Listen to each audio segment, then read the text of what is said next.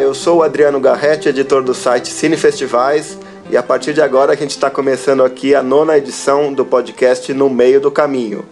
Nessa edição a gente vai falar sobre os filmes do diretor americano Kenneth Lonergan, e quem está aqui conosco para fazer esse papo é o Renato Silveira, que é editor do, do site Cinematório e também apresentador do podcast Cinematório Café. Tudo bem, Renato? Tudo bem, Adriano? Muito obrigado pelo convite. Vai ser bem legal conversar aqui com vocês sobre os filmes do Lonergan. Massa. Eu, eu tive a oportunidade de participar do Cinematório Café. Recomendo aí aos ouvintes que conheçam também esse podcast que o Renato toca com a Raquel Gomes também, né?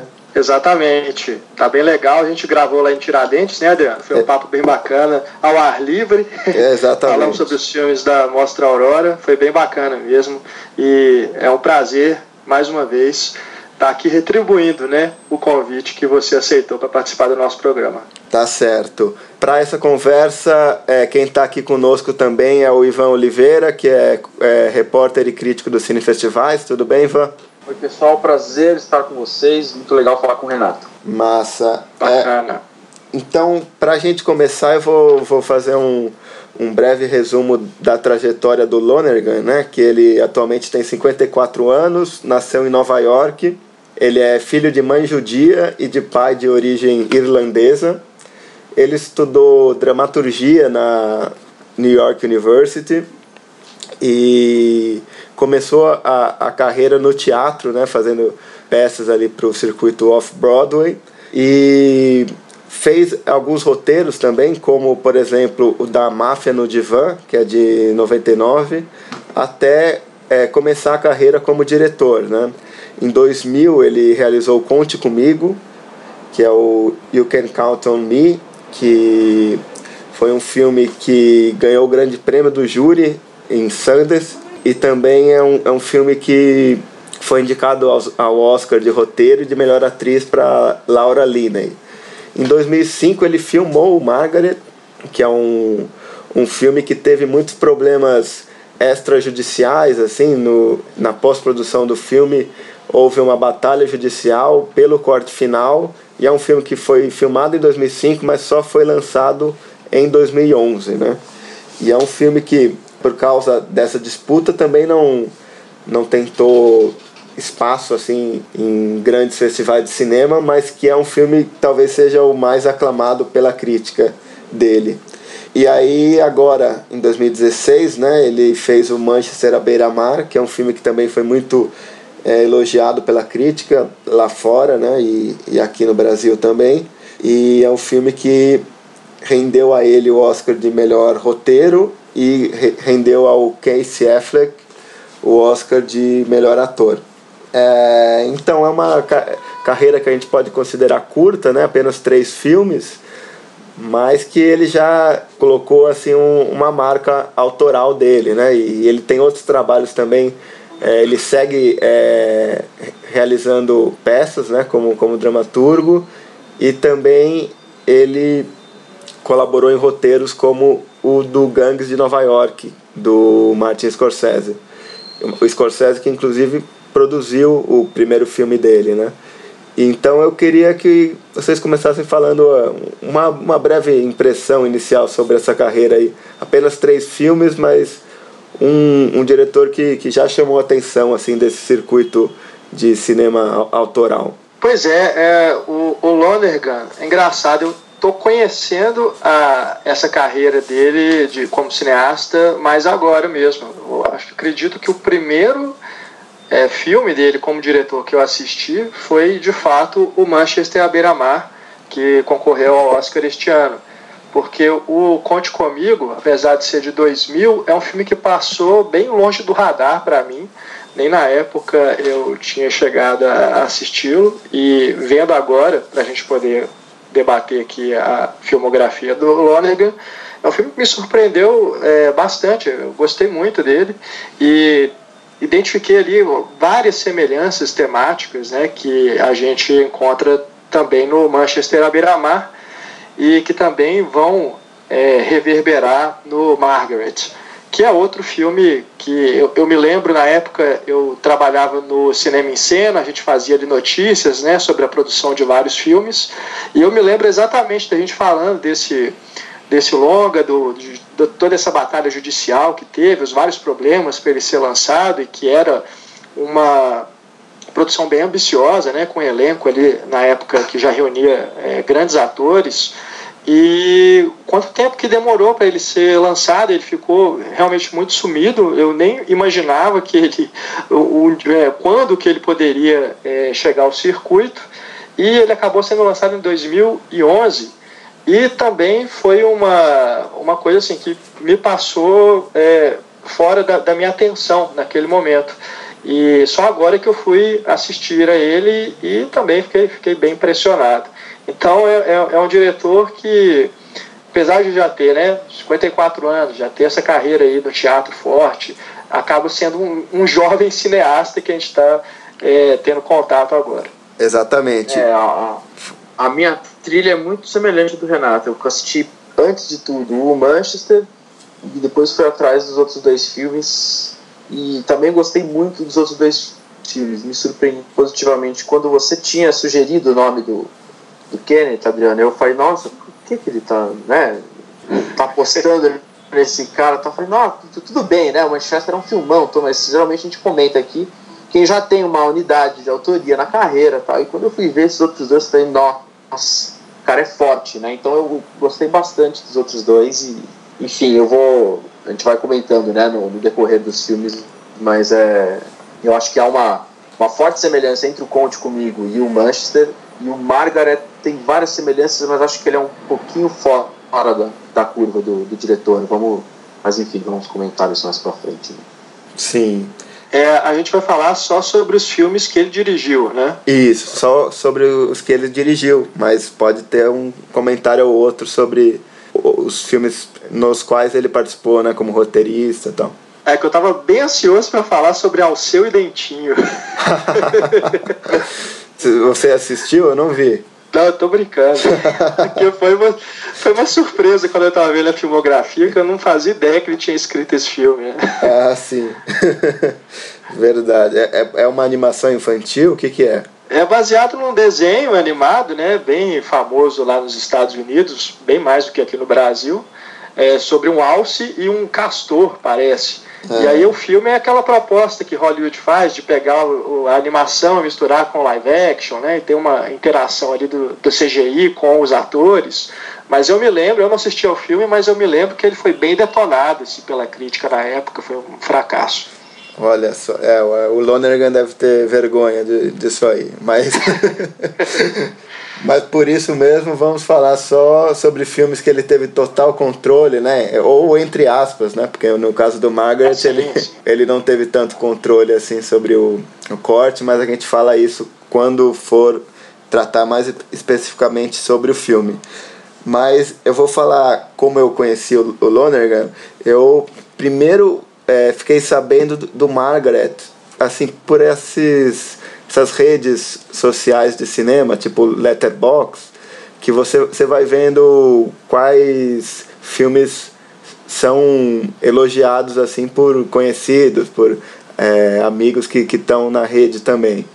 E o Margaret sempre era um filme que, que eu, eu não sei bem como eu, como eu esbarrei nele, assim, mas sabia que tinha muitos admiradores, assim.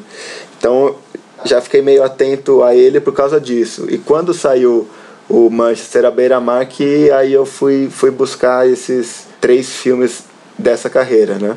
Mas a gente acho que a gente já pode entrar falando filme, filme a filme, cronologicamente, a gente pode começar falando do Conte Comigo, né? Que realmente foi o último filme dele que, que eu assisti e realmente dá para ver ali o traços muito característicos desses outros dois filmes dele também, né? Eu vou dar uma, uma sinopse aqui do, do filme. Bom, o, o Conte Comigo, ele, é, assim como outros filmes do, do Lonergan, né? os outros dois, né? Eu acho que são todos filmes que falam é, sobre traumas passados e como esses personagens lidam com esses traumas, né? No caso do Conte Comigo, o trauma é um acidente é, de carro que vitimou os pais dos dois personagens, né? A gente não é um spoiler, a gente vê logo no, no início do filme esse acontecimento, essa tragédia, e aí a gente volta a entrar em contato com esses personagens ali mais de 20 anos, mais de 20, 30 anos depois, com eles já adultos, né? E são personagens que lidaram com esse trauma de maneira completamente diferente, né? Tem a personagem da Laura Linney, que é um, uma mãe solteira que trabalha num banco, né?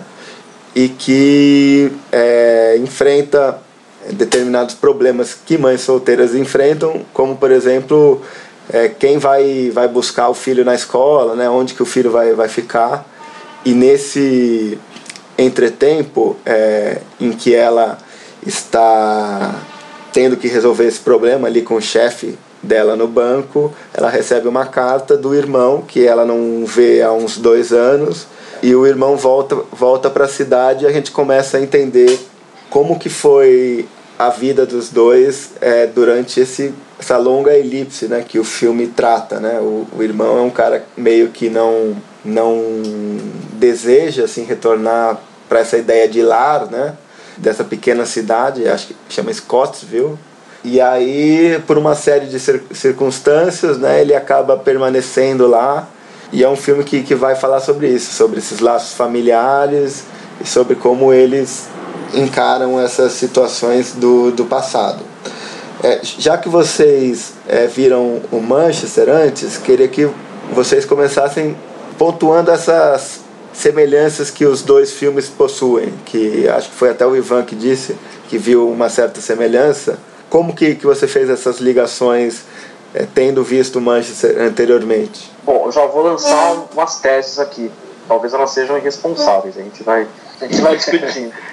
Vamos lá, mas eu acho assim, é, esse lance do trauma está muito forte nos dois filmes. Por um lado, acho que a complexidade do, do cinema do Lonergan está no, no seguinte ponto. Por um lado, ele mostra que o trauma é constitutivo da nossa personalidade, da nossa existência atual. Né? Então, ele acho que ele é, mostra que o, o trauma ou a, é, assim, a nossa história sentimental é também a história das perdas que sofremos. Né? Só que ao mesmo tempo, eu acho que é um autor muito sóbrio, muito lúcido na construção dos personagens. Então, os personagens têm um passado, eles têm uma carga existencial grande, pesada, implícita, o que necessariamente exige muito dos atores. Tanto é que os três filmes eu acho que são marcados por uma atuação protagonista maravilhosa. E eu acho que ele, ele mexe muito com aparência e essência. Então tem muita coisa interna, né, no âmago do personagem, que não aparece no gestual, que não aparece na fala, que não aparece num bife, né, numa cena explosiva nem nada. Eu acho que é ele vai trabalhando com esse acúmulo de energia. Isso é difícil, porque o ator tem que achar um, um centro lá no acting dele para conseguir mostrar isso sem mostrar. Eu acho que esses são, são os maiores desafios assim de atuação possíveis, acho que estão nessa, nessa seara.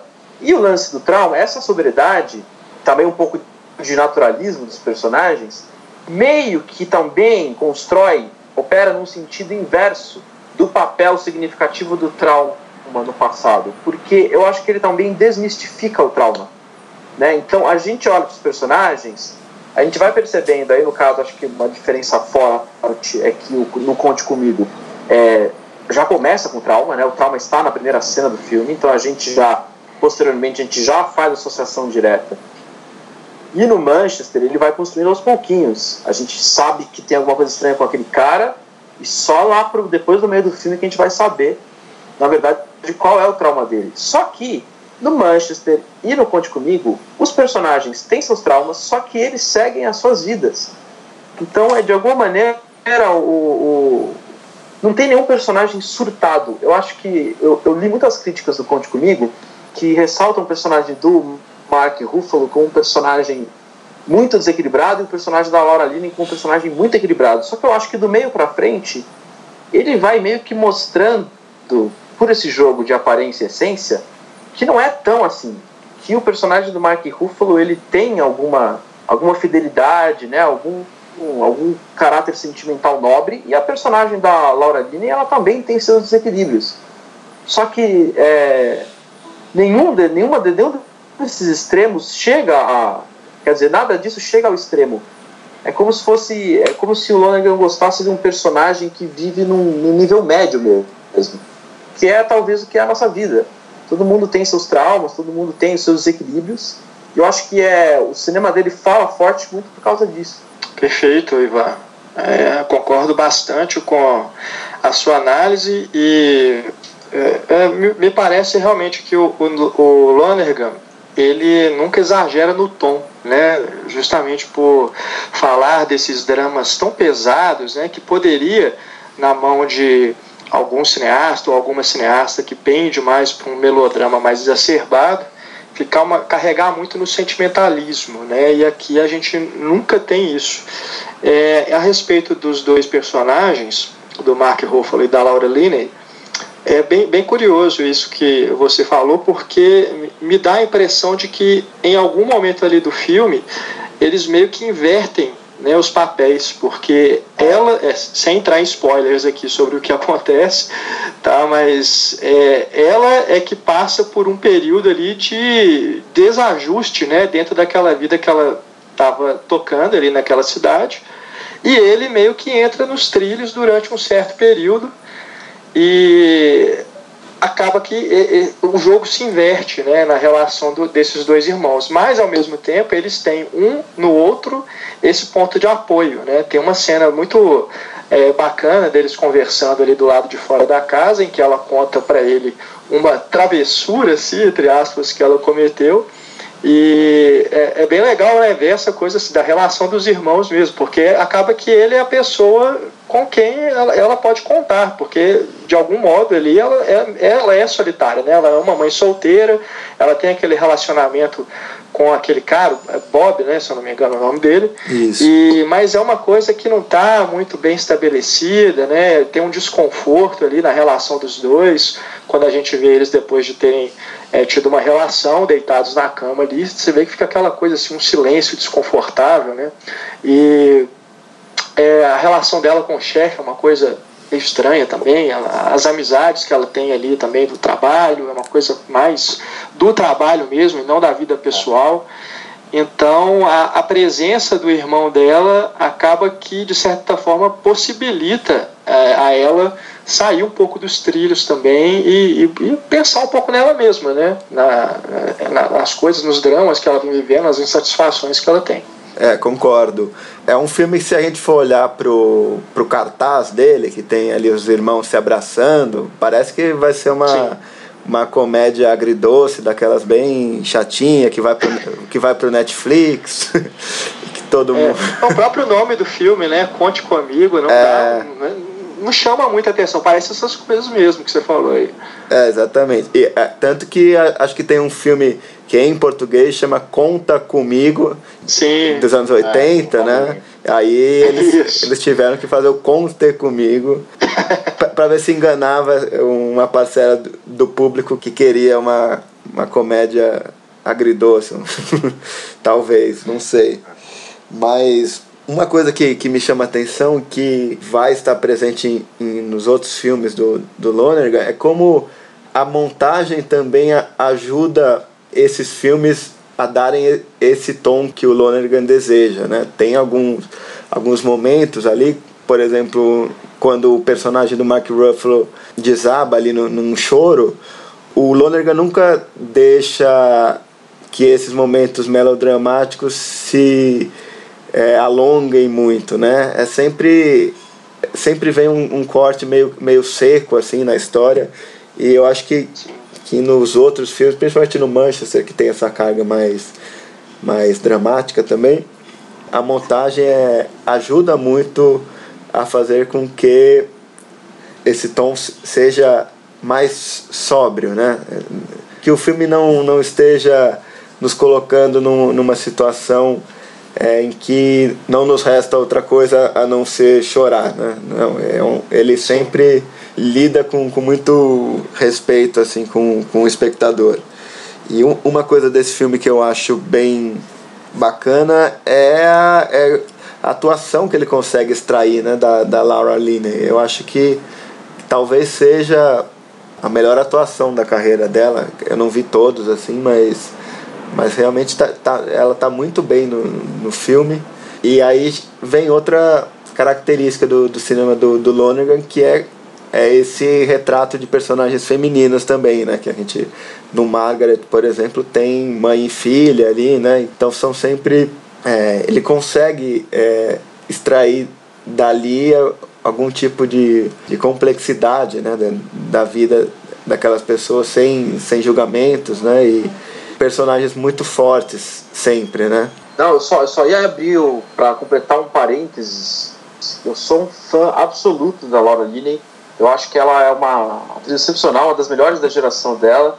E eu lamento muito que na carreira ela não tenha sido levada tão a sério a ponto de, de protagonizar filmes fortes com, com bons autores. Eu acho que ela é sempre a escada para alguém. É verdade. E nesse acho que não tanto, né? Mas é, eu vi filmes em que ela estava excelente, ela é sempre escada. Sobre Meninos e Lobos, é, Truman Show. E eu tava pensando, tem um, um, um filme em que ela é chama Família Savage. Sim, sim. Que ela né? foi, que ela foi indicada é ao Oscar, né? Philip Seymour Hoffman. Sim. Isso. É, também é um filme sobre irmãos, né? Que é um filme de uma diretora, Tamara Jenkins, que sumiu. Ela fez esse filme e depois não fez mais nada. Não sei o que aconteceu.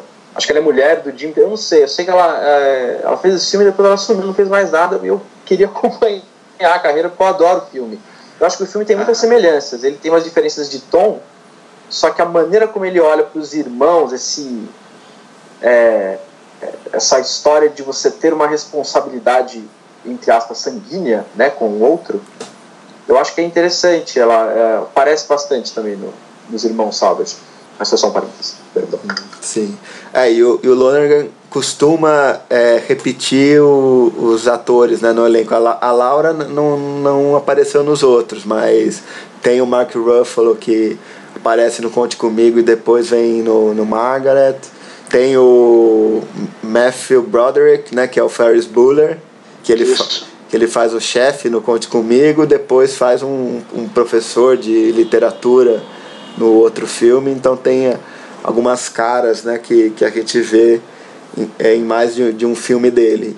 E ele também a, a, aparece, né? Ele, ele faz pequenas participações nos três filmes é, a la Hitchcock, né? Meio que ele gosta de estar de, de tá presente no, nos filmes dele, geralmente numa figura de um padre, assim, que um conselheiro. É, é verdade. E tem a esposa dele também, que é a J. Smith Cameron, que está no Conte Comigo, né? Ela faz, a, acho que é a secretária, uma, uma das funcionárias lá do banco, e ela faz a mãe da Anna Feckin é verdade. Margaret.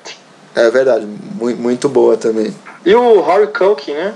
Irmão do Macaulay Culkin. Ah, é? Ele faz, é, ele, ele faz qual personagem? É o garotinho, né, do Conte Comigo. E é o, é, o, é o ator dos sinais, né? Isso, o ator dos sinais, justamente. Ficou, eu vi que ele ficou, sei lá, com 5 anos ganhando o prêmio de melhor atuação jovem.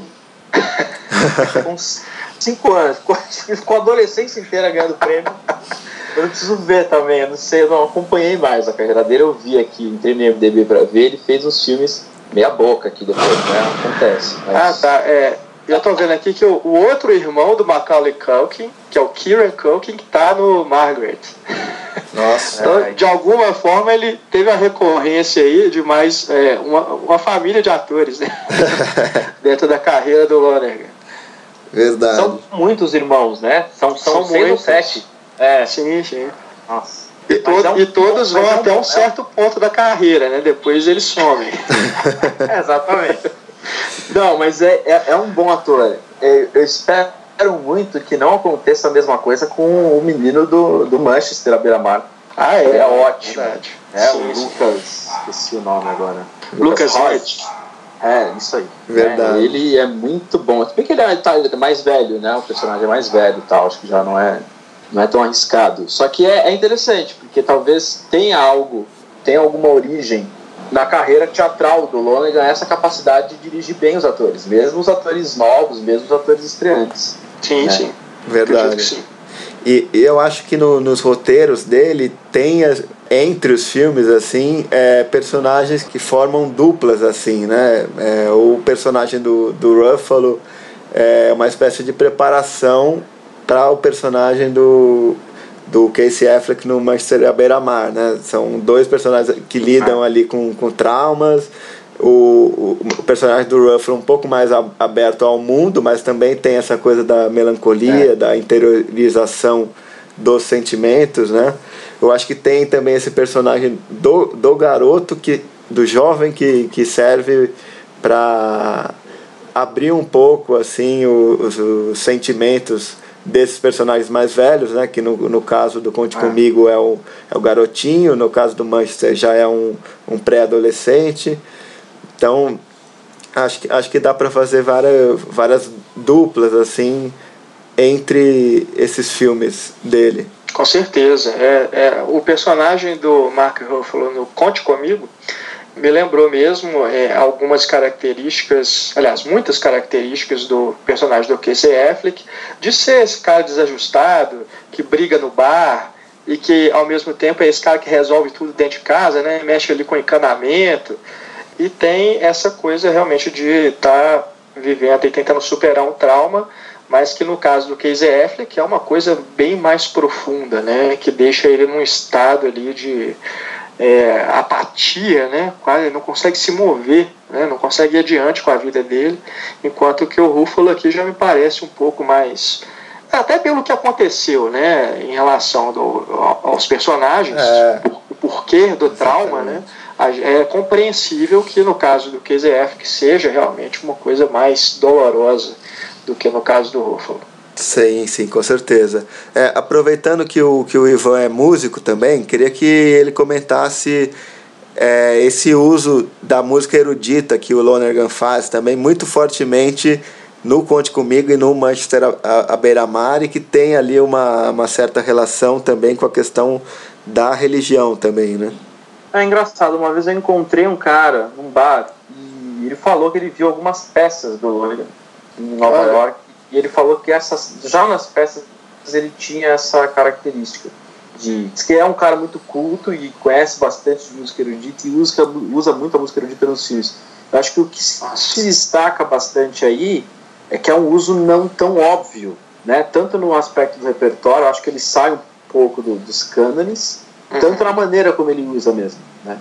Verdade, verdade. Sim. Eu adicionaria que isso colabora para a criação dessa atmosfera que é recorrente nos três filmes né, que ele dirigiu, porque me parecem que são filmes que eles trazem esse desconforto emocional dos personagens, mas ao mesmo tempo o modo como ele filma, a forma como ele enquadra e que ele usa essa música e tudo, é, torna a, os filmes aconchegantes, né, assim, para a gente assistir. São filmes que você não tem, é, você está ali naquele ambiente, mas você sente ao mesmo tempo que tem esse desconforto que os personagens estão vivendo por causa dos seus traumas. E a preocupação que ele tem com a ambiência também me chama a atenção, por exemplo, em cenas é, mais triviais, como aquela do Conte Comigo, no primeiro encontro, o primeiro diálogo da Laura Linney com o Mark Ruffalo num restaurante,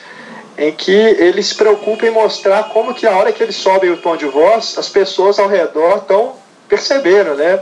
Que é, é, algo mais naturalista, né? uma abordagem naturalista ali da construção da cena, mas a forma como ele, ele afasta a câmera, depois vai para o close para mostrar os dois conversando ali já mais detalhadamente né, sobre o problema dele estar tá endividado, por que ele ter voltado para a cidade é, é uma condução assim bem específica assim da, daquele momento que os personagens estão vivendo, porque na hora que ela começa a falar mais alto, que ele assusta também, né? Eles estão preocupados com as outras pessoas, né? Que estão ali ao redor e o, o diretor também mostra que tem essa é, essa localização, né? De onde que aquela discussão está acontecendo. Verdade, essa cena é, é, é bem legal. Queria pontuar, acho que também tem aí tem o mérito da montagem e, mas também do uso sábio da trilha, que é isso que o Renato falou de do filme correr num fluxo muito fluido, né? Uhum. Eu acho que o ritmo é o ritmo dos três filmes é muito acertado, é muito é muito confortável, né? Nesse, esse aspecto formal mesmo. O Margaret tem duas horas e tá lá, lá né? É. E é um filme que a gente não sente isso. Eu acho que é um, é um mérito também da, da maneira do diretor entender o ritmo. E eu queria também pontuar aqui, esqueci de falar, mas a compositora é a mesma, né, nos três filmes, que é a Leslie Barber, e, que é uma mulher, que é difícil ter mulher compositora de trilhas. É verdade.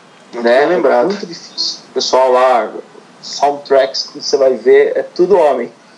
É. E ela, ela é uma das poucas. E ela tá firme e eu acho que também isso é uma maneira de indicar é, os centros expressivos da identidade autoral de cada cineasta. É, é com quem que ele permanece né, durante a carreira dele. Então tem cineasta que não troca o diretor de fotografia nem a pau, tem cineasta que não troca o cara do som direto nem a pau. Eu acho que isso é um indicativo, é meio como se fosse uma pista, né? De você olhar a ficha técnica do, dos filmes e descobrir quem que ele vai trocando e quem que ele não está trocando, porque é aquele trabalho é muito forte, aquele, aquela parceria é muito importante, né, para construir a obra. Uhum. Com certeza. Na montagem, por exemplo, eu fui ver os créditos, tem ele trabalhou no Conte Comigo, acho que chama Anne McCabe. Aí no Margaret foi a mesma montadora, só que é, entrou um, um homem também para trabalhar junto. E no, no Manchester já foi outra montadora, mas também, também é, mulher. Então é um, um ponto crucial também, assim, você ver quem são os colaboradores né, do, do, do trabalho, porque para mim, o, além do, do roteiro, assim, a montagem é sempre muito importante no, nos filmes dele. É, com certeza. Agora, me parece, segundo aqui o, a nossa estimada Wikipedia, que até o Shoemaker e o Scorsese chegaram né, em algum momento a contribuir com a montagem do Margaret dentro daquele processo todo, né? Sim, sim. Confuso ali que foi a pós-produção. Mas eles não são creditados, né? É, verdade, verdade. Podemos entrar no, no Margaret já? Ou vocês querem falar alguma coisa do, do Conte Comigo?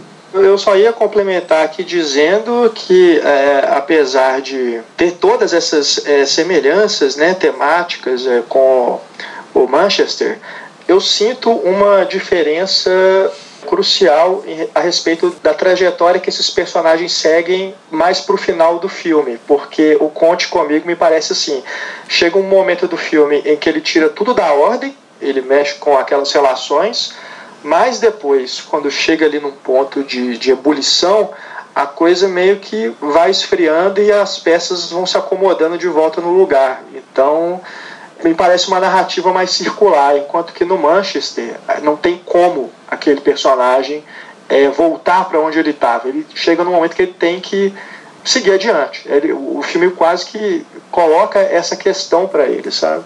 É, então me parece, apesar de serem filmes que têm essa temática semelhança, essa, é, essa atmosfera que os coloca-se dentro do mesmo universo, mas é, me parece que a, as trajetórias elas vão para lugares diferentes. Sim. É, você quer complementar, Ivan? Quero. Eu acho, concordo.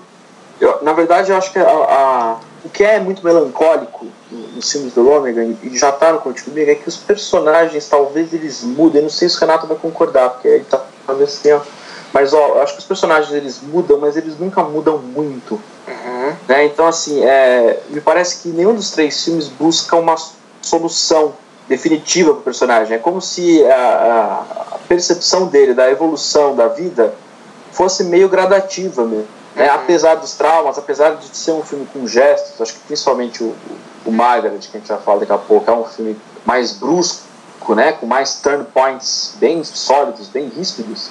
Acho que os outros dois não tem tanto. Conte comigo e o, e o, e o Manchester, as coisas acontecem, só que elas vão num ritmo né, elas seguem um crescendo que é melancólico, é meio lento. Eu não sei, eu, eu, eu gosto muito disso. E eu, eu, eu, queria pontuar também que eu acho que, tanto no Margaret quanto no Conte Comigo, é, o Lonergan ainda está muito preocupado com os diálogos. Então eu acho que são filmes falados. O personagem da Anna Peckin é muito verborrágica, né? E o, o, muitas das cenas, das melhores cenas do Conte Comigo, é, são diálogos né, que são interessantes. Enquanto que no Manchester, ele meio que desnutre esses diálogos e transfere as cargas emocionais ou as informações emocionais que ele quer passar para outras coisas, para outros elementos da, da cinematografia. Então, acho que o Conte Comigo, ainda talvez por ser o primeiro filme, né, ele é dramaturgo, ele veio do teatro, o Conte Comigo ainda tem, acho que tem uma centralidade nos diálogos, que diz respeito ao entendimento que a gente tem dos personagens. Perfeito, perfeito, concordo. E, e, de alguma maneira no Conte Comigo, também os personagens vão voltar para o mesmo lugar em que eles estavam no, no início do filme, né? Tem, como o Ivan falou, essa transformação, eles passam por uma transformação principalmente emocional, né? Mas é, em termos físicos mesmo, né? Em que é, localidades aqueles personagens vão, vão continuar a vida deles vão ser a, a, as mesmas é, localidades que eles estavam no, no início do filme. Então, eu acho que tem muito essa coisa assim de, de ser uma transformação que, muito embora seja pequena, é fundamental assim a gente perceber né, o, o quão importante é essa transformação. Eu acho que no Manchester, ah. no Manchester tem muito isso. É, é, tipo, a gente vai falar daqui a pouco, mas é, é, um, é um filme que as coisas não mudam quase nada, mas essa pequena transformação ou percepção que o personagem tem é, acabam assim, contribuindo para que, que o cenário seja melhor. Mas, mas nunca num, algo completamente otimista, nunca tem esse tipo de, de happy ending, né? Sem dúvida. Então vamos entrar no, no Margaret? Bora. Vamos lá. É um filme que, como eu falei, foi filmado em 2005 e só foi lançado em 2011, né? E aliás ele foi lançado com dois com duas durações diferentes, né? Dois cortes diferentes. Então, o Adriano, deixa eu te Pode falar. Eu queria ver isso antes de continuar. Eu queria ver se eu assisti o filme certo. É, é, o filme que tem duas, é... duas horas de cacetada, certo? Não, é assim, e... o, o, o, corte que foi para os cinemas tem duas horas e meia. O corte do diretor tem três horas. Eu vi é... o, o de, de duas horas e meia. A versão que eu vi tem 2 horas e 58 minutos. Ah, então você viu outro filme. Deus, assim, o, o, mesmo, mas. Mas é o corte que é diferente. Foi o único, cara, que eu consegui baixar, que era um DVD hip que eu consegui baixar. Ah, sim. É, isso aí é corte do diretor mesmo. Não, porque o meu tem. São dois vídeos. Um de 1 hora e 14 e outro de 1 hora e 15. Ah, então você é, viu então de 2 horas e meia também. É, exatamente. Então. Então eu só eu que vi a versão do diretor, é isso? É, exatamente. Mas, não, mas beleza. Mas beleza. Eu, eu, eu vou evitar é. entrar em. Se eu falar alguma cena que vocês não viram, você pode. Pode deixar. Eu vou só dar uh, uma sinopse do, do filme, né? Do filme que eu vi, né? Não sei, do, do Renato. beleza. É, é uma ele é protagonizado por uma adolescente, né, que a Lisa Cohen, que testemunha um acidente de ônibus pelo qual ela se sente um pouco culpada também, né? E meio que esse trauma vai guiar todas as ações futuras da, da personagem, né? Tanto em, com relação ao, ao amadurecimento, a questão da descoberta da, da sexualidade, a relação com, com a mãe, com a escola. Então, Basicamente é sobre isso o filme. Ele foi realizado em 2005, só que houve uma série de disputas judiciais pelo corte final do filme, né? entre os financiadores, a, a distribuidora. E aí, como o Renato colocou, chegou um momento em que o, o filme foi parar, entre aspas, né? nas mãos do Martin Scorsese e da Thelma Schoonmaker pelo que eu vi nos créditos, não aparece eles como montadores, mas meio que foi o Scorsese e a Thelma que, que lutaram para que o filme chegasse realmente às telas dos cinemas, mesmo que num circuito reduzido tal. Então a explicação é meio essa. O, o corte de, de duas horas e meia é, foi um corte que o, o Scorsese e a Thelma chegaram e muito por exigência da distribuidora que não queria lançar o filme com três horas e o outro corte é o, o corte que o Kenneth Lonergan acha o mais correto, aquele que tem é, é, outras cenas, né, outras informações, mas basicamente a, a história é a mesma. Né? Eu quero ver ainda esse corte do, do diretor para comentar, mas vamos começar a falar sobre o filme. Né? É um filme que, que realmente me parece ser um, o filme mais particular dele e um, um, um, projeto muito, muito pessoal, assim, né? Até por essa disputa, pelo corte, a gente vê que era um, um, um filme pelo qual ele tinha muito apreço, assim, trabalhou muito no, no, no roteiro dele e tal.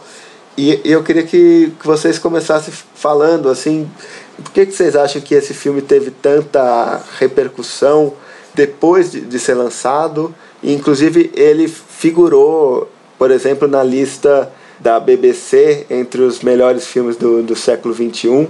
Então, vocês acham que essa polêmica contribuiu para isso? Por que, que foi um filme que, que depois de lançado virou uma espécie de, de filme cult? Olha, eu tô, é, eu tô tentando pensar. Eu gosto muito do filme, né? Eu acho que talvez o que faz, é, que torna talvez faça sentido ele, ele é, frequentar algumas listas assim. Primeiro, que é um filme muito ambicioso. Eu acho que nisso ele difere um pouco dos outros dois. É, eu acho que é um filme meio que os dramas da personagem da Anna Paquin, eles não são só pessoais. Né? É um filme que atira para muitos lados. Então, é um filme que fala um pouco sobre Manhattan, é um filme que fala sobre adolescência, é um filme que fala sobre escola, né? tem uh, aborto, tem muitas questões dentro do filme. E, então acho que isso dilui um pouco. Até o tipo de trauma é diferente. Né? Porque o trauma no Conte Comigo e o trauma no, no Manchester são traumas estritamente pessoais. É um trauma da vida do cara, de perder quem ele amava, etc, etc. Né? E no caso do, do Margaret, ela, o, o trauma é algo um pouco externo a ela, que ela se apropria. Né? Ela causa um acidente e depois ela vai se apropriando é, do, dos traumas gerados por aquele acidente, são múltiplos traumas, na verdade, né? E talvez o que seja que justifique essa, essa exuberância do filme nesse aspecto de tratar de muitas coisas, eu acho que é um pouco a, o, o, o caráter do, do personagem adolescente, né? Que aí é diferente do, dos outros dois filmes, que, do, dos outros protagonistas dos outros filmes que já estão na vida adulta. Né? A Ana Pekin ela é uma adolescente e em muitos aspectos ela é uma adolescente típica, né? Ou seja, ela é uma adolescente com envolta em uma complexidade emocional bem forte, conflitos existenciais.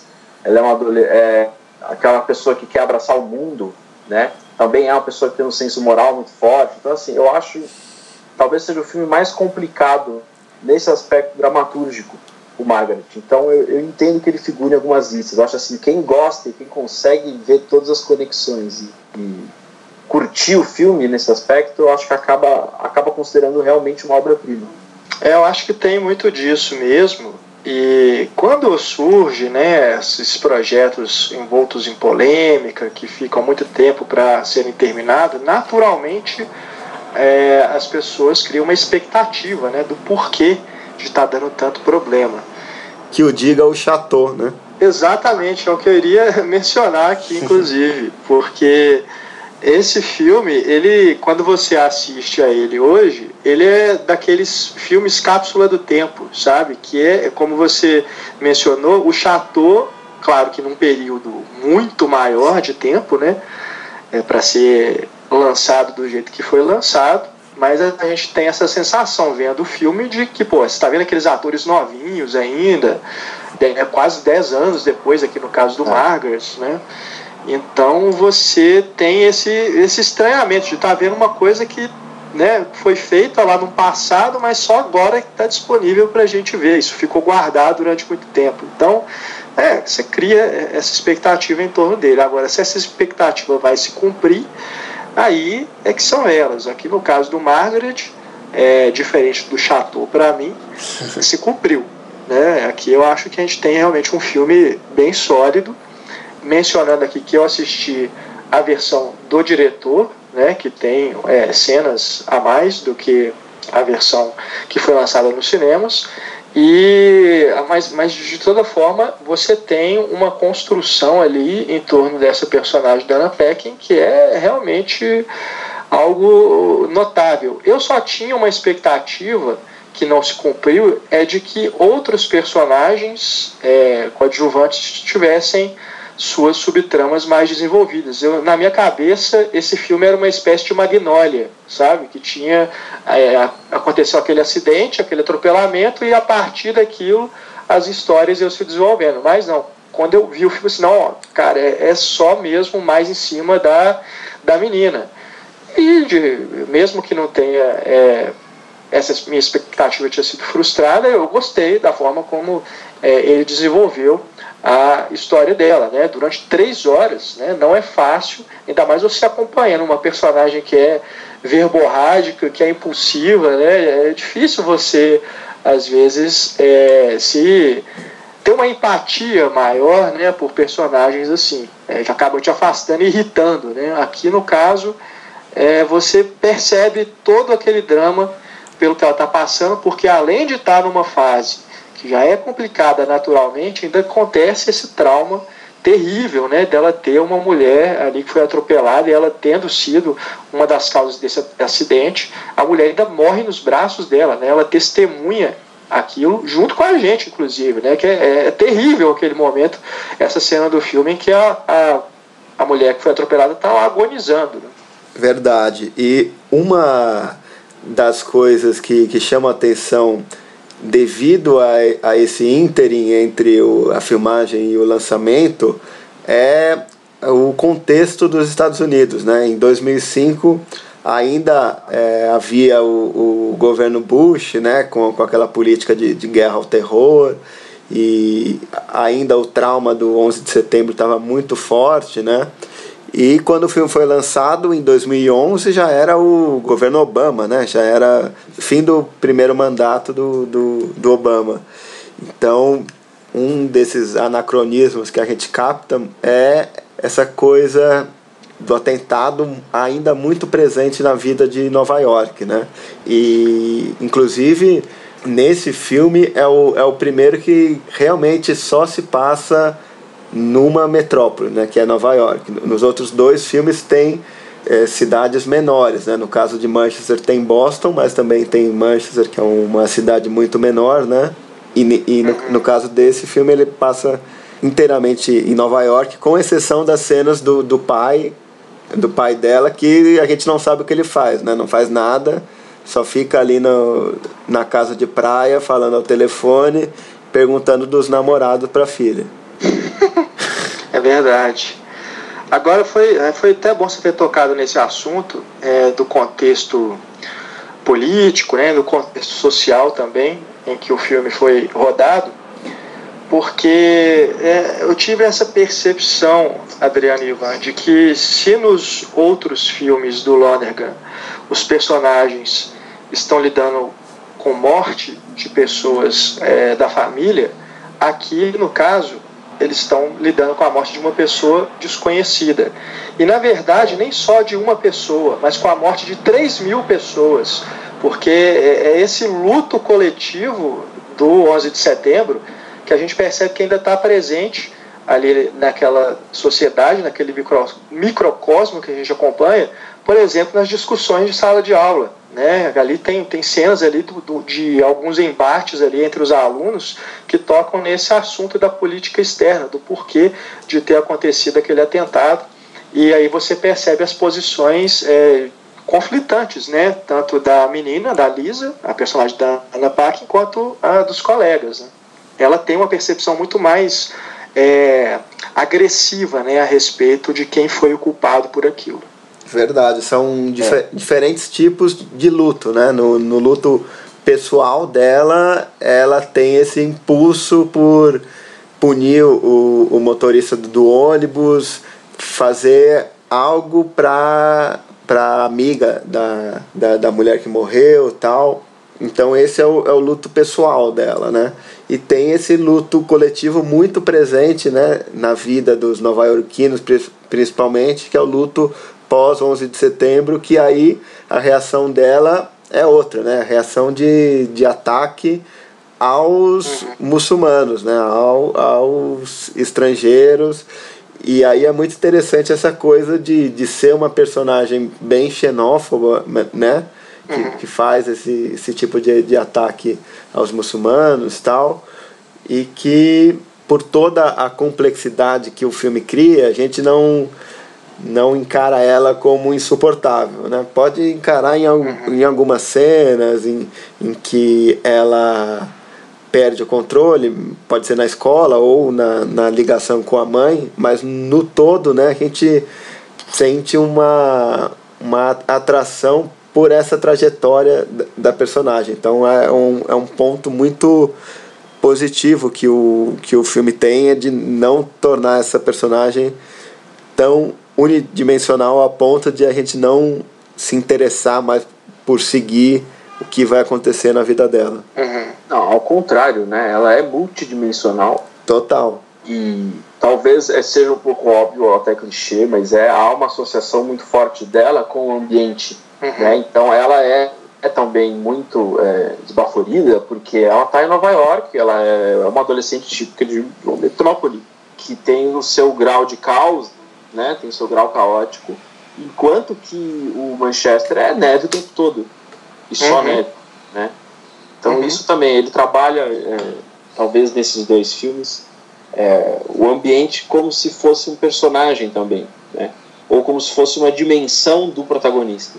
Verdade. Sim. E, e pegando esse, esse viés metafórico do, do Renato, tem essa coisa também de como os americanos encararam o 11 de setembro, né? Até que ponto eles entenderam que as ações do governo americano ao redor do mundo também foi responsável por aquilo lá, né? Uma, uma espécie de, de culpa ou, ou de negação, né? Então é, é muito, uhum. muito interessante ver o filme por esse aspecto e eu acho que, que talvez a recepção ao filme, se ele tivesse sido lançado em 2005, talvez poderia ser ainda mais rica, porque a, naquele contexto a, é, a, gente não volta mais àquele contexto né, da, da guerra do Iraque e tal. Então a gente já tem um olhar mais retrospectivo. Mas, mas realmente é um filme que tem esse aspecto muito presente da, da, da vida social, né, social e política dos Estados Unidos, que não está presente no, nos outros dois filmes. Sem dúvida. Eu ia falar também a coisa de como a ideia do, do pai ausente está muito presente no Conta Comigo e no Margaret, né? Porque no, no Conta Comigo, o pai ausente é aquele cara que é o pai do, do filho da Laura Linney, e que ela trata como um idiota, um cara que, que não tem jeito tal. E depois é, a gente confirma aquela ideia mesmo. Não, não é um, um discurso dela, é realmente esse cara tem que ser eliminado da, da vida da, daquela criança, né? do, do imaginário da, daquela criança. E no, no, no Margaret é uma coisa do pai que parece que é um cara rico e tal, mas ele ao que é sugerido, nem cobre muitos custos da filha, que tem que manter uma bolsa de estudos é. e tal. E ele aparece toda hora na praia, vamos fazer uma viagem e tal. E é, é o é o Lonergan, né? O, o pai ou, ou não? É, é ele. É ele, né? É, é interessante é. ele se colocar nessa, nessa então, eu, nesse papel. Até... Né? Eu ia até fazer essa observação, Adriano. Não é que ele é Hitchcock, ele é, ele é mais ousado que o Hitchcock. É, bem mais. Ele faz bem personagens mais. importantes. Sim. ele faz personagens. Uma das melhores cenas do Conte Comigo é quando chega ele, chega o, o pastor, né? E, o padre, agora não sei, né? E vai conversar com, com o Mark Ruffalo. Então ele, não é só pontinha, não. É, exatamente. É. Sim, sim. E eu queria dizer que o, o, no Manchester também tem o pai ausente. Na verdade, o Manchester tem isso em dose dupla, né? Porque o Sim. menino perde o pai Sim. e a mãe era ausente. É. É verdade. Exatamente. Então, todos eles filmes que lidam com, com, com, essa ideia de, de ausência, né?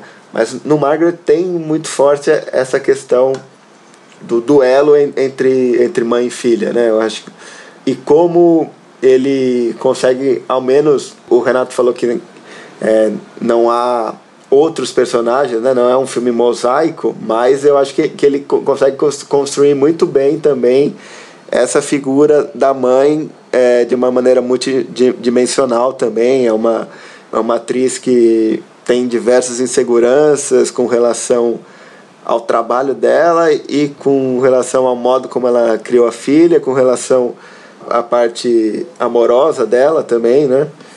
E eu acho que muitos dos grandes momentos do filme estão nesses duelos entre mãe e filha que vez ou outra escapam realmente para atitudes impensadas e muito também nessa coisa do, do diálogo, né? Uma coisa que me chama a atenção nos filmes dele é que eu acho que mesmo no, no Conte Comigo são personagens que, que têm uma bagagem cultural interessante, né? Não são personagens é brutos completamente. Assim. E você vê isso, por exemplo, no, no Margaret na aula do, é, da escola, em que, mesmo tendo posturas abomináveis, ela, ela tenta argumentar assim, num, num, num bom nível. Assim, eu acho que tem essa, essa característica também que, que deve ter, ter vindo muito das peças também, de como esses personagens conseguem se, se, se expressar de, de uma maneira interessante ou a menos você consegue perceber que há ali um algum tipo de bagagem cultural deles. Sem dúvida. É, e concordo plenamente a respeito do papel da mãe, como que ele desenvolve, né? Eu, eu gostaria até de ter mais né, dela. Não sei se na versão que vocês viram tem tantas cenas é, da mãe quanto na versão que eu vi. Mas mesmo assim, tendo visto a versão estendida, eu queria me dar essa vontade né, de conhecer mais essa personagem da mãe da adolescente.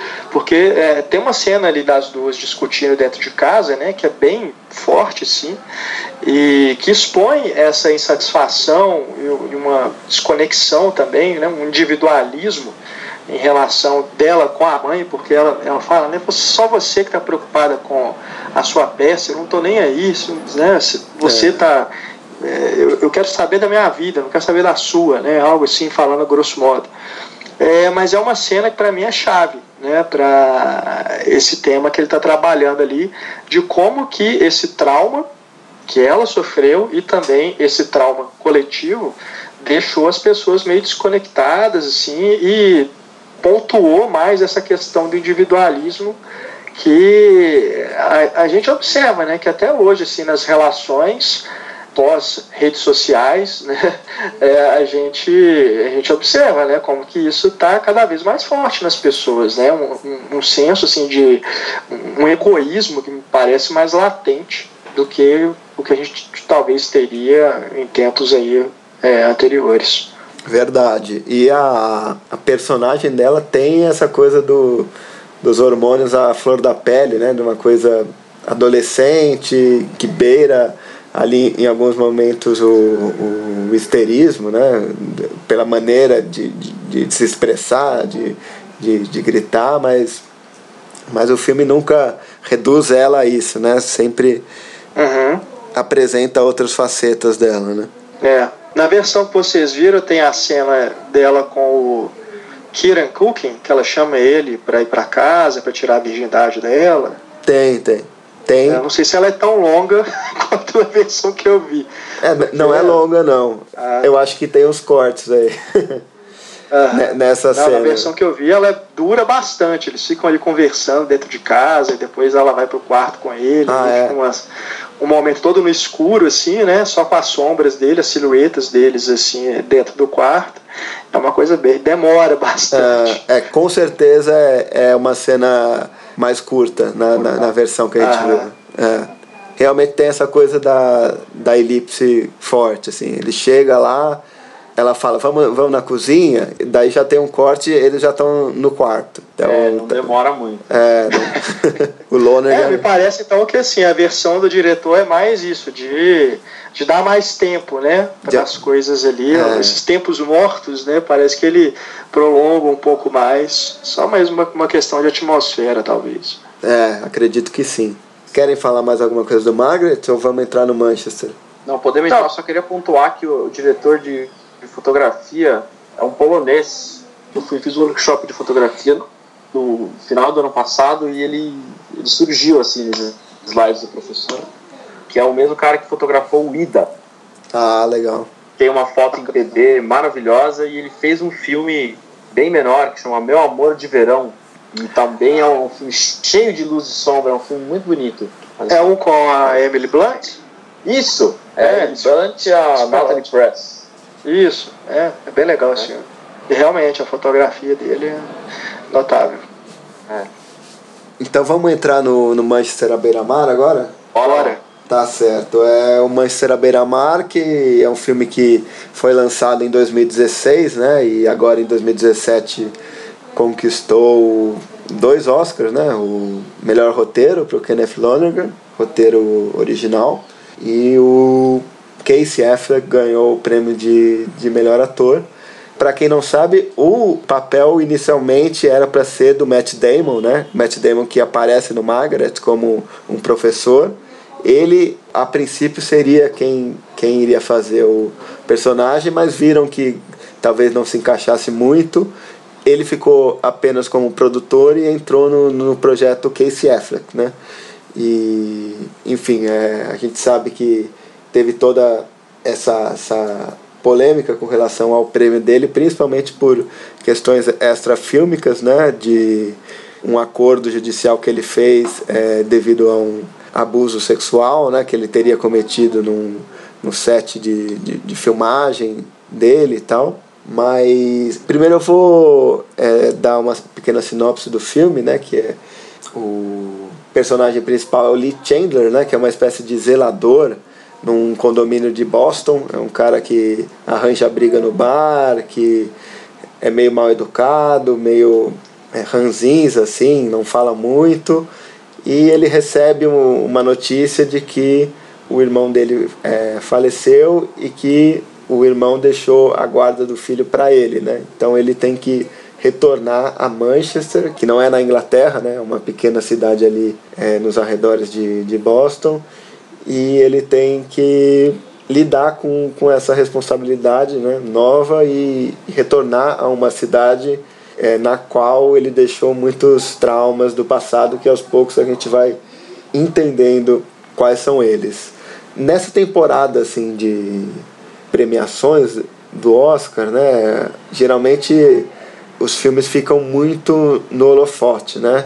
E no caso do, do Manchester, é um filme que, que, na minha opinião, não consegui enxergar tanto uma grande atuação do Casey Affleck nesse papel. Eu acho que é um, os méritos são muito mais da, da direção, do roteiro, da, da, montagem, do que exatamente uma grande atuação do, do Casey Affleck.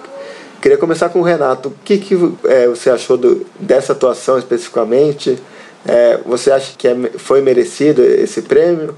Cara, eu tava na torcida mais pelo Denzel Washington, né? Pelo filme O Limite Entre Nós. E mesmo os demais concorrentes acho que estavam no mesmo nível, assim, do, do Casey Affleck, que é um ator que me parece que está sempre no mesmo tom, né, na, nos filmes que ele faz. Mesmo, por exemplo, se a gente pegar lá o, a franquia 11 Homens e um Segredo, né, que é uma coisa mais de mais leve, né, ele é um personagem que está mais mais melancólico assim. Então me parece que isso vem dele, sabe? Se a gente pegar, eu, eu, eu costumo comparar muito esse personagem dele no Manchester com o que ele interpreta no Medo da Verdade, que foi dirigido pelo Ben Affleck. Só que ali é um filme policial, mas é a mesma coisa. Ele faz esse cara taciturno, né, meio caladão, ranzinza, e que tem essas explosões, sabe? Então me parece que é uma, uma repetição. Sei exatamente por que, que desse filme escolheram ele para ser, né, o, nossa, essa é a grande atuação da carreira dele e agora ele merece ganhar um Oscar, porque ele, acredito que ele nem havia sido indicado outras vezes já. Ah, não foi, foi indicado por o assassinato de Jesse James, hum. que de novo é, é, um, é um personagem parecido, né? Então não, não me chama muita atenção, não, não me agrada muito o Casey Affleck como ator, não. Mas assim, funciona dentro desse filme, acho que funciona, mas é, para os concorrentes deste ano, eu preferia muito, mas muito mais mesmo o Denzel. Certo. E o Ivan, o que, que você acha? Bom, eu também preferi o Denzel. Acho que eu, quando eu vi o filme, eu brinquei que entre os atores principais, o Casey Affleck era o pior ator do filme. eu gosto muito do, do menino e acho que a Michelle Williams está muito bem também, né? Agora, acho que ele tá bem. É, sabe o que é complicado? É complicado, é aquela. É, é velha essa polêmica, né? Quanto que o cara é. A atuação é mérito técnico do ator e o quanto a persona dele já é meio que aquilo. Agora, eu fico pensando também se essa não é uma falsa questão. E se a gente pensa nisso só por causa do prêmio. Né? O, o, o João Moreira Salles que costuma dizer que não tem área na humanidade que se premia tanto quanto o cinema. Né? O cinema gosta de prêmio o tempo todo, tem 300 mil festivais que, que premiam alguma coisa por semana. Né? Então, acho que o, o prêmio faz isso com a gente. A gente fica tentando ver, e eu, eu fico pensando se não é também um, um, uma espécie de investigação um pouco moralista, sabe? A gente fica tentando ver se o cara tem mérito na atuação ou se ele é assim mesmo eu acho que se não existisse prêmio, a gente ia ver o filme, ia estar tá maravilhoso aquilo e, e pronto, acabou. É, é, é uma reflexão pertinente, é verdade. Sem dúvida, mas agora falando um pouco do, dos méritos do, do filme, né, eu acho que um dos principais pontos do, do filme é a questão do, da estrutura, né, do roteiro, de como que o filme vai, vai revelando aos poucos essa o porquê dessa faceta taciturna né, do personagem do Casey Affleck e ao mesmo tempo a, a direção recorre a, a, alguns planos muito simbólicos né Ele, por exemplo tem aquela questão da neve né de o Lee Chandler ser o, um zelador que tem é, como uma das suas funções retirar a neve que, que cai ali no, no inverno de Boston né e quando ele recebe esse chamado para esse passado que ele não quer encarar, né? A gente tem um momento ali que, que em que o ato de tirar neve é quase como se fosse um ato de desenterrar um cadáver, né? Um, o, o cadáver dele mesmo ali que é daqueles casos de, de uma pessoa que morreu enquanto estava viva, né? E eu, eu acho que isso não vem tanto da, da atuação dele. Eu acho que a trilha sonora, a estrutura mesmo do, do filme, essa coisa da montagem muito precisa também. Eu acho que, que é por aí que, que eu encaro assim o, os méritos do filme. Não sei vocês. Concordo, concordo.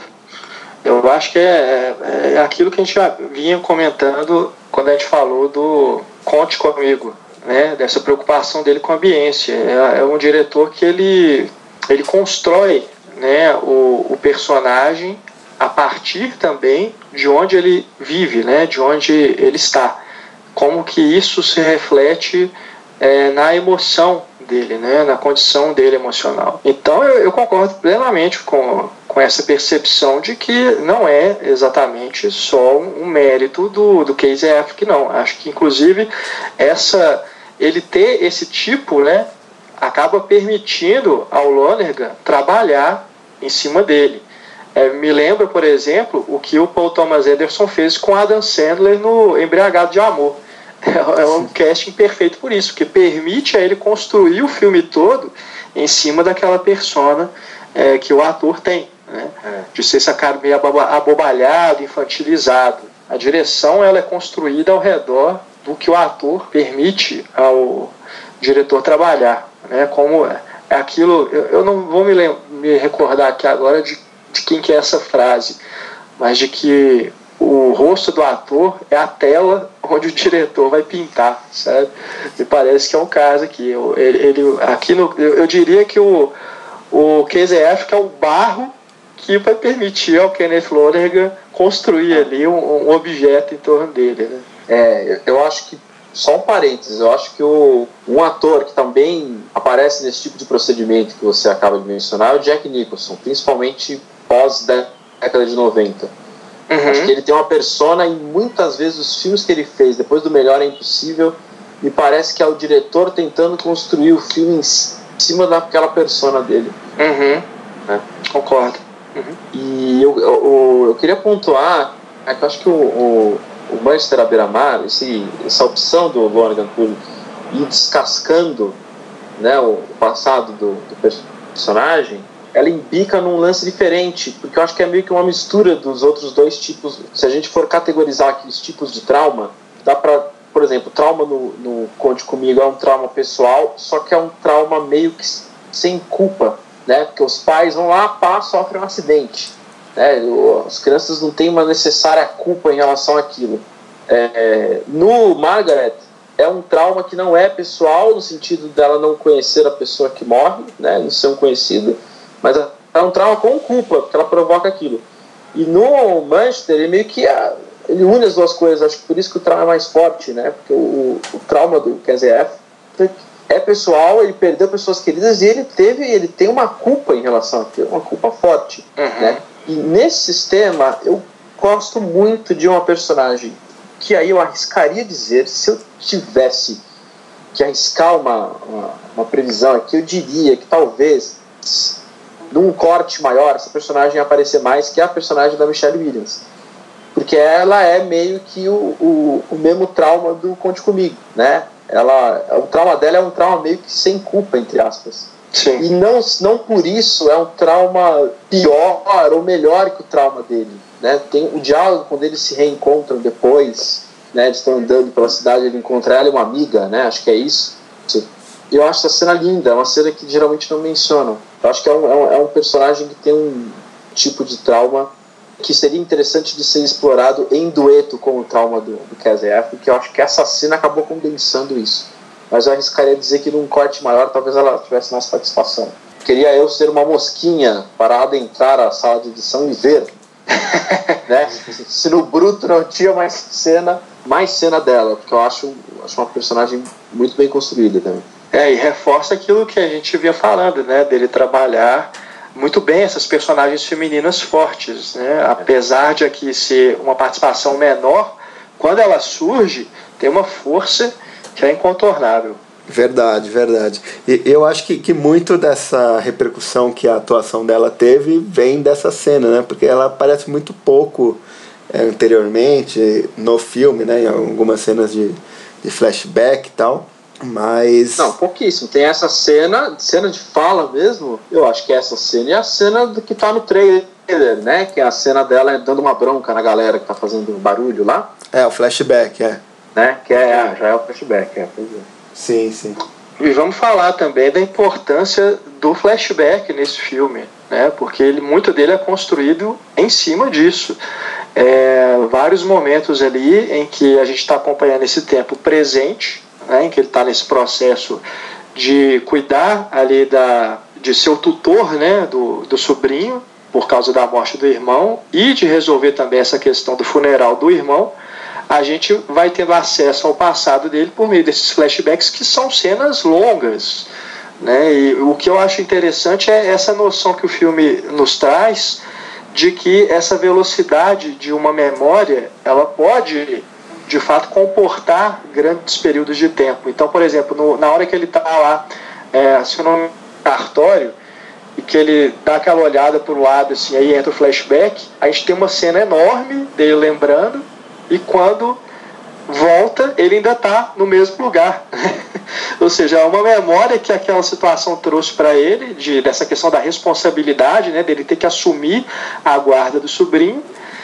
E passou muito pouco tempo dele ali naquele escritório, mas a memória né, de todo aquele momento que ele viveu, ela está condensada ali naquela cena. Sim, é uma espécie de, de memória que, que é, é paralisante, né, para aquele personagem, né?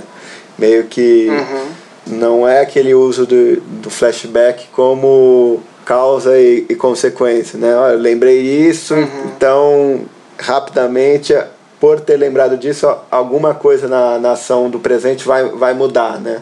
Não, ele está me, ele tá meio que assombrado por aquele passado e aquilo lá não, não vai provocar uma ação dele, né? Pelo contrário, vai provocar a paralisia dele. Exato, exato. Tem até um momento anterior a esse que eu mencionei, quando ele está indo lá no necrotério para fazer o reconhecimento do corpo do irmão, que a gente tem também um flashback quando ele está descendo no elevador. E aí é quando a gente conhece o irmão, né, vivo ainda, né, na memória dele. Antes a gente vê o cadáver. Acho que achei esse um cuidado bem interessante. E algo que me chama a atenção também é quando ele chega próximo do corpo do irmão.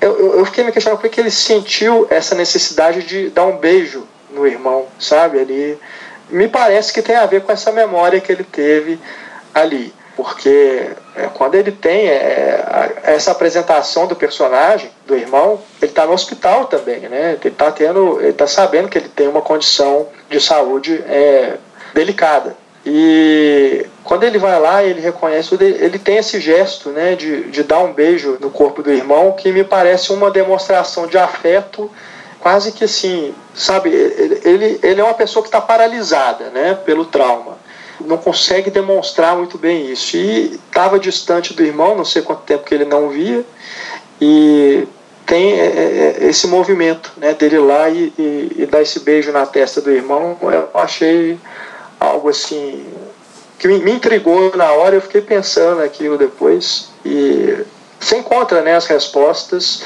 a partir desse envolvimento que você tem com o drama que ele está vivendo. Sem dúvida, eu acho que essa maneira como ele estrutura né, esse, esse roteiro, esse, esses flashbacks, faz com que o filme não recaia a um tipo de construção narrativa que lembre algum clichê, alguma coisa do, do, tipo, né? Eu acho que é uma construção bem, bem particular, né? Que não, não, não está ali à toa, né? E que também vai, vai desenvolvendo esse drama que é muito que eu acho que é um drama muito, muito particular, mas que também é um drama que não tem muito, muita saída, né? O filme tenta, vamos dizer assim, reavivar minimamente algum tipo de, de alegria, de, de vontade de viver na, naquele personagem, mas tudo é muito. Os gestos sempre são muito pequenos, né? As mudanças sempre são muito pequenas. E aí eu acho que o filme cresce muito por, por causa disso, pela maneira com que ele encara essa, essas questões sem nunca apelar para um, algum tipo de, de catarse, né? de, de saída fácil. Uhum. É, e tem também, até mesmo em relação às escolhas estilísticas né, que ele faz na direção, a gente tem um filme que não, não tem. É, é, muita firula assim, de, de, direção, movimentos de câmeras elaborados, nada disso, mas tem um momento em que ele usa uma câmera lenta, né, numa cena do funeral, que é no momento em que o QZF está observando o novo marido da ex-mulher. É uma coisa bem sutil, é só nesse momento que a gente tem um, uma opção é, estilística né, diferente do restante do filme mas que faz todo sentido, né? Porque é aquele momento que pode ter sido um olhar rápido, né? Para ele, ele não ficou encarando exatamente o, o outro homem, mas aquilo de certa forma o incomodou, né? Dele encontrar a mulher acompanhada de outro cara, sendo que ele ainda guarda um sentimento muito forte por ela, né? É, e é, e é meio como se aquele personagem fosse tivesse a vida que ele teria se, se por acaso aquele trauma não tivesse ocorrido, né? Aham, é, acredito é. que é um sentimento que pode ter vindo à tona ali mesmo, sem dúvida. Agora, outra coisa que a gente é, não comentou é, muito é a respeito de algumas cenas que servem como alívio cômico e que mostram que o Lonergan também tem um timing cômico muito bom. Né? Aqui no caso do Manchester, tem aqueles momentos ali do adolescente, né? do, do sobrinho dele, com as namoradinhas, né? São cenas que funcionam como esse alívio cômico. E eu me lembrei aqui do Conte Comigo, um momento que eu achei formidável, é, quando a Laura Linney vai sair para ter um encontro à noite, e ela fingindo que não vai ser nada, e o irmão olha para ela assim, você vai sair agora, essa hora da noite, e o Mark Ruffalo tá impagável essa cena. Então tem um timing cômico muito bom, né? Que ele consegue dirigir também com os atores. É, mesmo a, a coisa dele levar a, a criança pro, pro bar, né? Depois vo, voltar, ele, eles correndo e tal. É, o Conte Comigo eu acho que é o filme mais solar dele, vamos dizer assim. Filme mais... É, é. é um filme que, é, que tem ali uma sacada, uns momentos cômicos, né? Uhum. E no, no caso do Manchester, tem que dar muito do crédito também pro Lucas Hedges, né? Isso. Porque ele faz, de alguma maneira, ele é um adolescente que é o oposto da Anna Peckin, uhum. né? Porque a Anna Peckin surta, né, com o trauma dela e ele, ele não, ele perde o pai. Claro que o maior trauma do filme, no caso, não é o dele, né? Mas ele, ele tem um adolescente mais blasé, mais relax, é.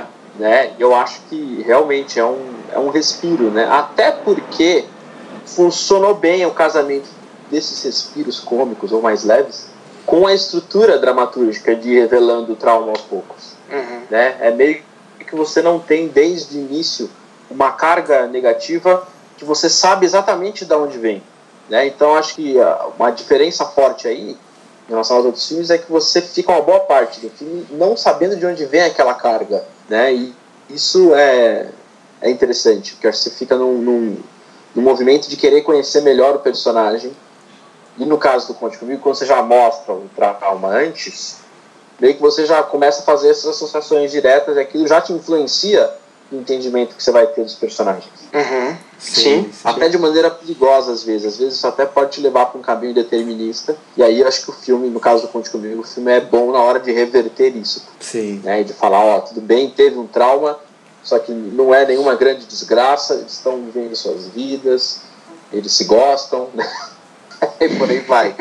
Eu acho que tem, acho que talvez a gente, tiver, a gente tenha que discutir também um pouco é, do lance da família, porque principalmente nesse No Conte Comigo, não vou chamar o, o autor de cristão nem nada, mas ele dá uma importância ao laço familiar na hora de superar o trauma. Né? Uhum. Então, uma das receitas que os personagens têm para superar os seus traumas tem muito a ver com uma aproximação da família ou com uma reconexão com, os, com a sua família. Então é o irmão que volta ou é o tio que vai ter que ir para outra cidade porque o irmão morreu ele vai ter que meio que ser um pai entre aspas para o menino.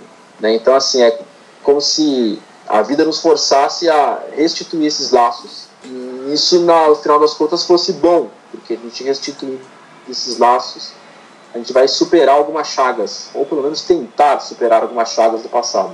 Aí tem isso muito forte com relação aos locais também, né? Como o personagem do Mark Ruffalo tem uma certa aversão àquele local que, que tem sempre essa ideia de que é um, é um, um vilarejo muito pequeno, o que, que eu vou fazer nessa é. cidade, não tem nada aqui. E no caso do, do, do Casey Affleck é também essa coisa de um, um, vilarejo para o qual ele não quer voltar é, jamais, né? Muito por, pela questão do, do trauma, mas tem essa, essa é. ideia não só da, da família, mas como do, da localidade como um todo, como uma espécie de negação desse lar é. né, que os, os personagens um dia tiveram. É. Não, e, e, isso tem muito a ver com a, o tipo de constituição do trauma no filme, porque e, Manchester e Margaret, trauma ali é tridimensional, né? Eles vivenciam o trauma e é meio que como se o local, e no caso do Manchester é pior, pelo que você disse, pelo fato de ser um vilarejo pequeno, tal, porque o lugar fica impregnado daquilo, né? Então é, é como se não, é, não fosse só o personagem que tivesse o sentimento represado dentro de si, mas como se aquele sentimento, aquela coisa negativa, estivesse rodeando aquele tipo de ambiente. Né? E aquilo, no caso, era um impeditivo para ele voltar. Né? Verdade. Concordo plenamente. Sim, sim, sem dúvida. E no, no caso do, do Margaret, né, tem ali um momento em que o, o, tra, o trauma ressurge né, na figura daquele motorista de ônibus, que é meio que o Lonergan falando, olha, a questão não é o, o fim do trauma, né, o, aquele trauma vai permanecer, é, seja como no caso do Margaret, que é o que você vê aquela imagem novamente do, do motorista e, e ele ressurge ali materialmente, mas, mas no caso do, do Manchester é, é esse trauma que fica impregnado na memória, né? Então, sempre no, os filmes dele tem essa capacidade, né, de investir na forma como eles lidam com, com esses traumas, né? E nunca numa ideia de que eles vão desaparecer completamente e todos vão ser felizes para sempre. Vocês querem falar mais alguma coisa? Você acha que a gente pode fechar? Então, eu queria corrigir uma informação, porque eu falei que a Leslie Barbet foi a compositora nos três filmes. Mentira! Olha só. Ah! não, não, porque ela foi, ela foi a compositora no Conte Comigo e no Manchester à Beira-Mar. Não, Margaret foi o Nico Mully, que é o cara que compôs a trilha do The Reader. Ah, tá. É mesmo estilo, né? Ele, ele, ele tava no departamento de, de música do As Horas, que, com a música do Philip Glass, mas é, é tem estilos muito parecidos, pelo menos assim, de, de concepção e trilha sonora, me parece. Mas então é isso. Queria agradecer então a participação do, do Renato aqui com a gente. Cara, eu que agradeço o convite, foi ótimo bater o papo aí com vocês, falar sobre. falar, é rever né, o, o, o caso do Manchester e conhecer os outros dois filmes do Kenneth. E obrigado por colocar né, esse cineasta no meu radar, porque a partir de agora ficarei atento aí aos próximos trabalhos dele. E sempre que precisar, Adriano, estamos aí. Belíssimo trabalho que você faz nos cine festivais e também aqui no podcast No Meio do Caminho. Parabéns. Valeu, Renato. Sempre estará convidado para voltar aqui em outras edições. A gente vai conversando. Queria também agradecer mais uma vez a presença do Ivan aqui conosco no podcast. Valeu, pessoal. Foi muito bom conversar com vocês. É isso aí. Maravilha. Bom, chegamos ao final de mais uma edição do podcast No Meio do Caminho. Só lembrando que quem quiser acompanhar as próximas edições do podcast e também conhecer as edições anteriores, pode assinar o podcast na iTunes Store. É só procurar lá por No Meio do Caminho e aí você vai encontrar ali o link para seguir o nosso podcast. É, eu lembro também que a gente iniciou agora em abril uma campanha é, de financiamento coletivo recorrente. Então, se você achar que conteúdos como esses são relevantes e quiser conhecer a campanha e tornar-se um assinante, é só entrar na nossa página ali no Apoia-se que você pode acessar pelo link apoia.se barra cinefestivais, que ali você tem todas as informações sobre metas, recompensas, etc. E também eu lembro que quem quiser entrar em contato conosco pode mandar mensagem através da nossa página no Facebook, facebook.com barra cinefestivais, ou então pelo e-mail redacal.cinefestivais.com.br. Bom, por enquanto é isso, um grande abraço e até a próxima!